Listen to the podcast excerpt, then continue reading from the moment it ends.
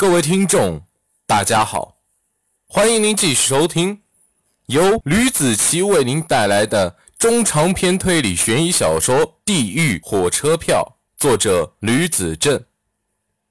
前情提要：老葛去找郭荣了，给他个下马威，让他赶紧把林凯的弟弟给放了。而张国栋这边思前想后，想到了一个绝妙的办法，就是让局长给自己批个批文，把孙子聪给困在一起，不让他走。张国栋居然有一种想屈打成招，让孙子聪认罪的想法，但是老严相信他不会这么做的。第四十七章，张国栋。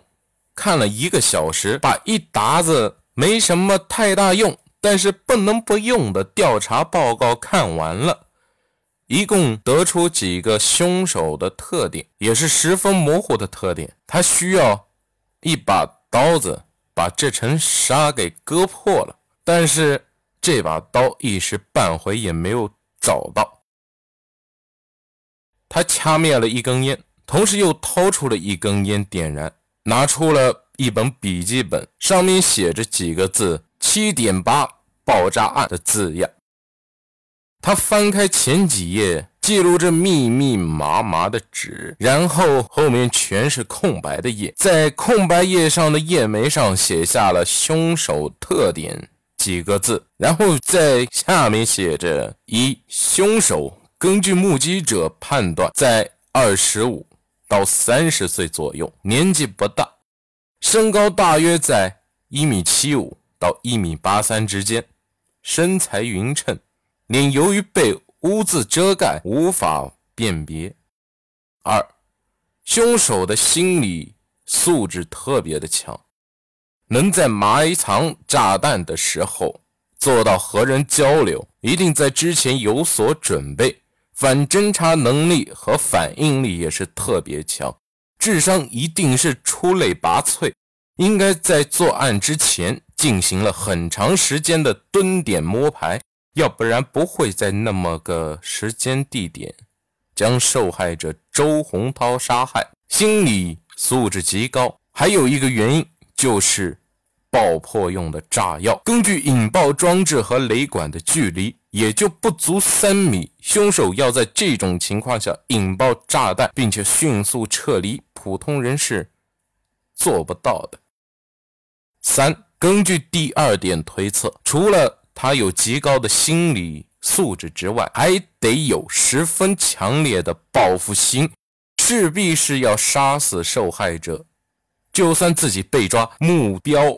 性是非常强，并不是随机杀人。那么大的一个街，为什么不杀别人？最主要的是炸弹用量十分讲究，而且是自制的烈性炸药，只能杀死目标在范围八十公分左右距离的人，是鉴定科给的结果。四。凶手的面部特征不全面，唯一的线索就是受害者老伴说过有人拜访，具体是为了什么？他们对话又是什么？都不明确。老太太还有健忘症，心脏又不太好，不能刺激。结论：综上所述，凶手是个三十岁左右。心理素质十分强，最起码掌握爆炸和电子电工方面一项技能的，他很可能会再次作案，因为凶手这次用了炸药。爆炸案的事被我们警方给压制住了，肯定不是凶手想要的。张国栋他用力甩了一下中性笔，咬牙切齿的把笔摔在了地上。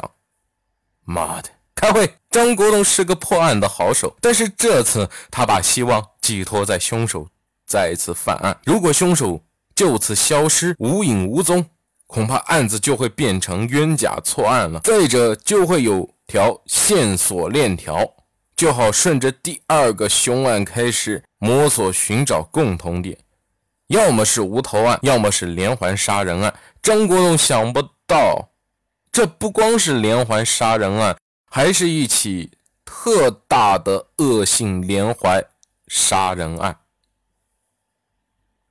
紧急会议在他说出开会后半个小时的时间，在会议室召开了，召集了三十多号人。张国栋在最前面，脸色高昂的在为大家打气，省略了一些把负面能量的东西给去除后，添加了鼓舞人心的内容。这种看不见摸不着的东西，在座的所有人都清楚。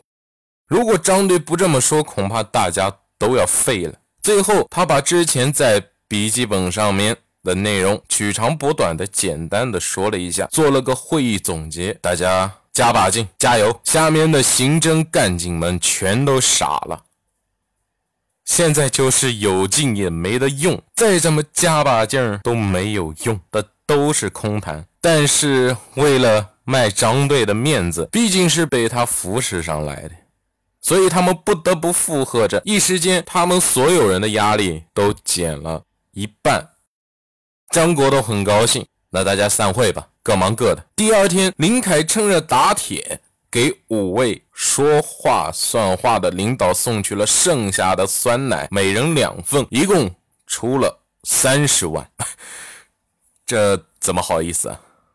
这是那五个人见到林凯所说的最多的话，但是每个人都一边说着，一边把酸奶朝着自己方向拽了拽，一点。都没有掩饰的样子，那就拜托了。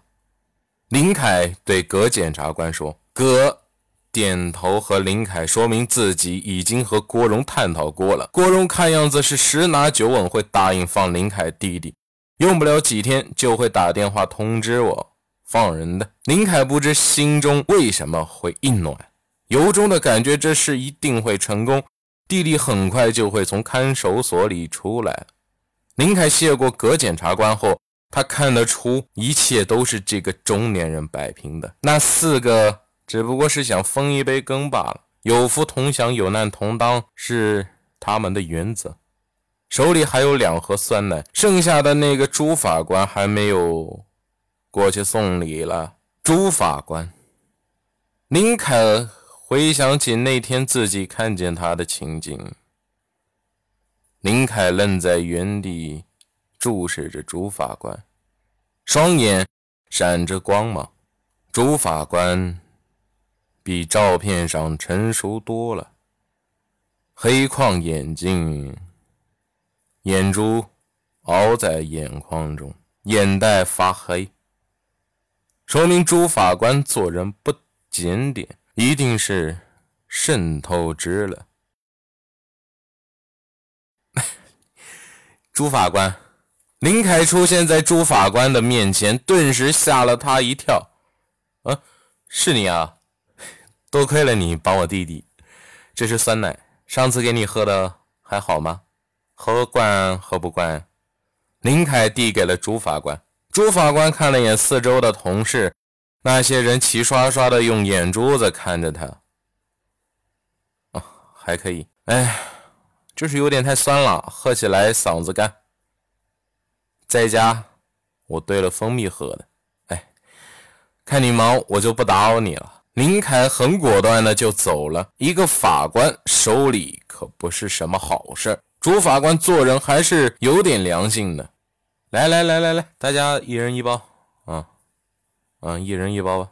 嗯，办公室人挺多的，一会儿就分出去半盒。林凯。出了法院的大门，看着头顶炙热的太阳，不知道为什么自己身体没缘由的打了个寒战。只要有钱，管他什么君子犯法与庶民同罪，全都是屁话，没人会这么做的。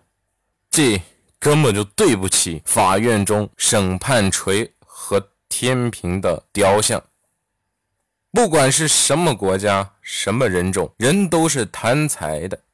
有钱能使鬼推磨的古言不是浪得虚名。钱在很多人眼中比命都重要。虽然国外严格，但是还是会有人会铤而走险、贪污受贿的。虽然中国的几年来新的领导上台，苍蝇老虎一把抓，纷纷的下马了，但是还是有一些看不见的盲点，抓不到的苍蝇更。有抓不到的老虎。